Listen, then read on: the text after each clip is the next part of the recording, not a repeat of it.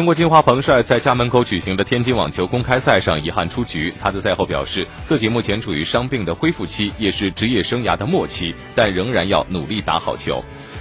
之前，彭帅是做了两次的膝盖手术和一次腰部手术。今年二月的时候还不确定能不能回到球场。他在赛后表示说，那时候真不太乐观，做好手术无法再打单打的准备，他也做好了。他说自己一直在努力恢复，虽然硬地球场不像沙地和草地那样对膝盖的挑战大，但仍然对移动的要求很高。